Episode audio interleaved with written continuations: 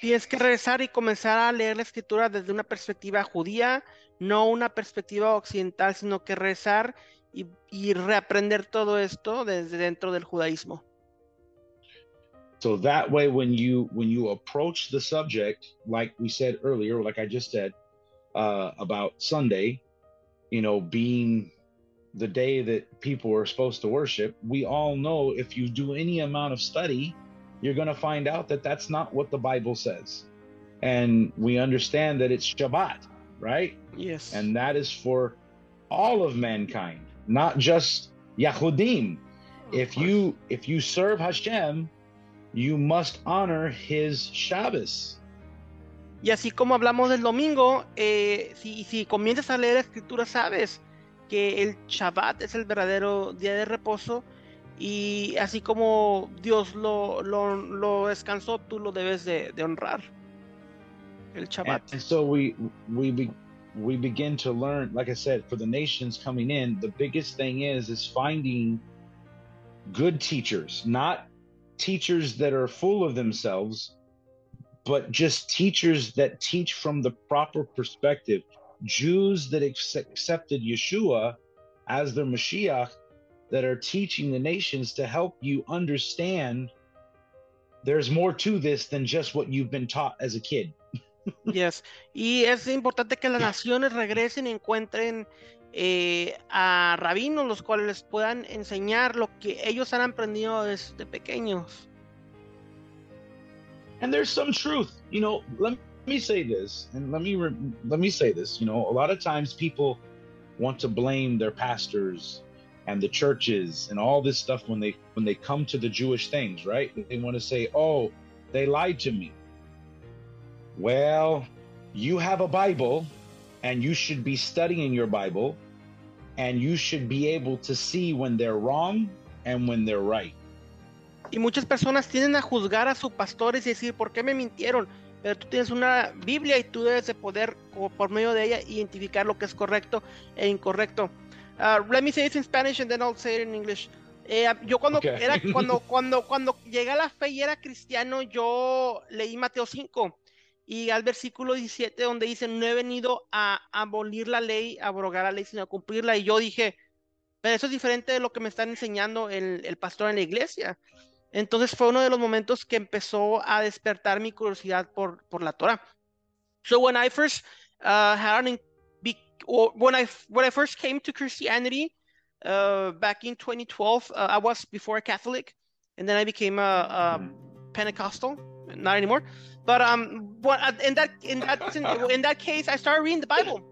So I got to Matthew chapter five, and I was like, okay, so I did not came to abolish the Torah, but to fulfill it. And I was like, Mhm. and I kept on reading, and I was like, but this is not what I've been taught at church. Why is Yeshua saying this? And that's what started uh, sparkling uh, the curio- curiosity within me to continue uh, studying more, and eventually that led me into Torah and and finding the Jewish um, the Jewish Messiah. Amen. Amen. And that's the way we should, and that's a perfect place to start. Because what does the word fulfill really mean? It doesn't mean to abolish, it means to what? Uphold it, to, to magnify the Torah. There's a scripture in Isaiah chapter 42, verse 21. It says, and I'm going to say this off the top of my, my head here Uh huh. For Adonai is well pleased for his righteousness' sake. He will magnify the Torah and make it honorable. Okay. So, who who, who magnified the Torah?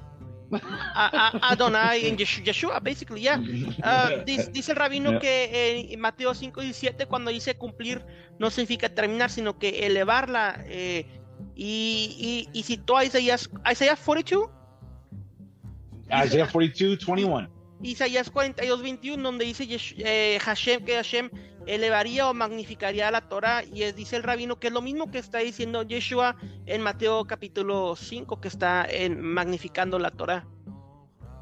Yeshua was the Torah, right? Was he not the Torah? He was the Word in flesh. And Hashem, he magnified him and he raised him up, right? He magnified him and he was crucified, right? For our sins. And not only was he crucified, he took our sins and nailed them to the cross. Not the Torah, the sins were nailed to the cross, right? yes, uh, yes, definitely, definitely. Um, Yeshua eh, es la Torah encarnada, la Torah hecha carne, y Hashem, Hashem lo elevó y lo magnificó.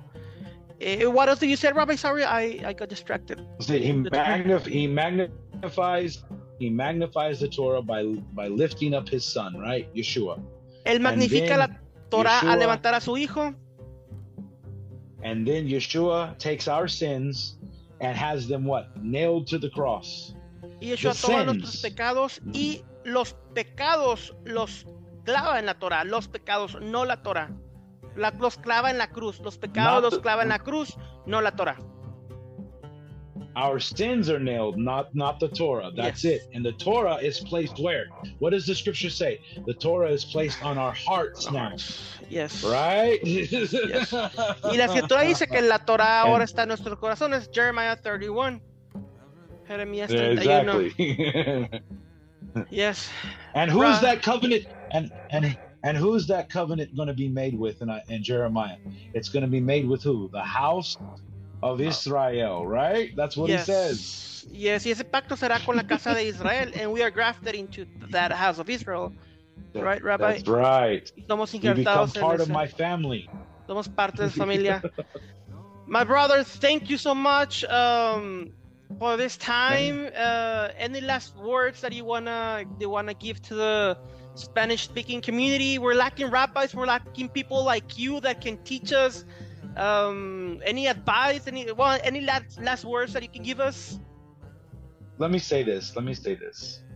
No matter what, even having that lack, remember if you truly love Hashem and you study His Word, He will open up to you the truth of His Word.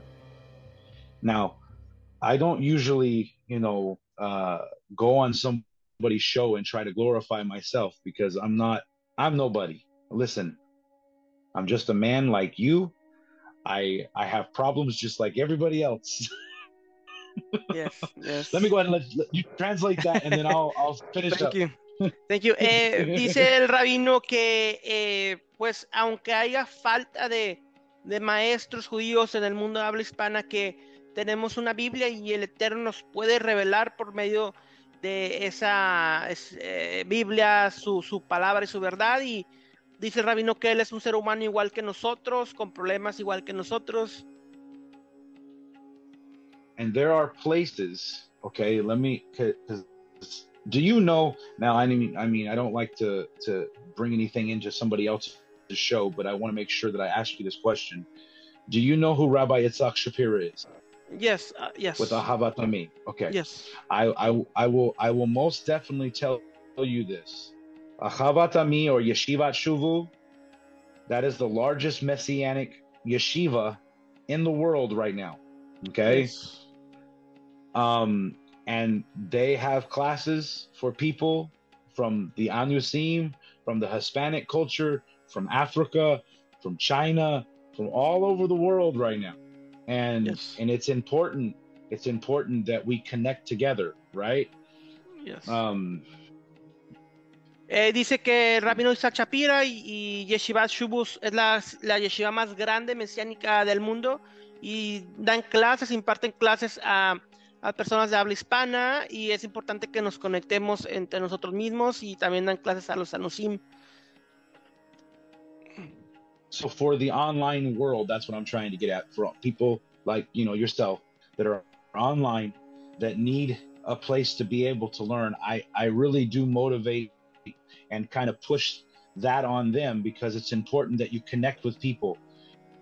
And and Ahavat Ammi, Yeshiva Shuvu, it's a beautiful place. People can connect and learn and grow with one another but at the same time like i said you know it's it's important that you study your word for yourself. And if you have questions listen you have my page. Uh you can let them know you know direct them to me as well. They can always ask questions in the in the messenger and i'll get back to them as soon as i can you know? Perfect. so i'm more than welcome more than happy to answer questions Thank you, Rabbi. Eh, eh, dice que eh, pues eh, es importante para las personas que estamos en internet que podemos conectarnos, estudiar con, con Yeshiva Shubu y ese tipo de personas. Y dice el rabino que también si tienen alguna duda pueden contactarlo a él directamente por Messenger. Está ocupado, pero cuando tenga tiempo puede responder sus dudas también.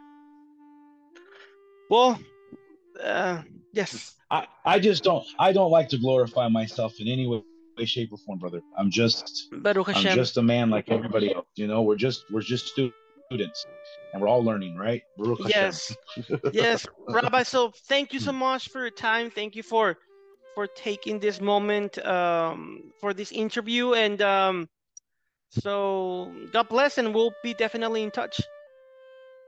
Okay, all right, my brother. You be blessed and, and blessings to your family. And as it says in Hebrew, let me say this. Yes. May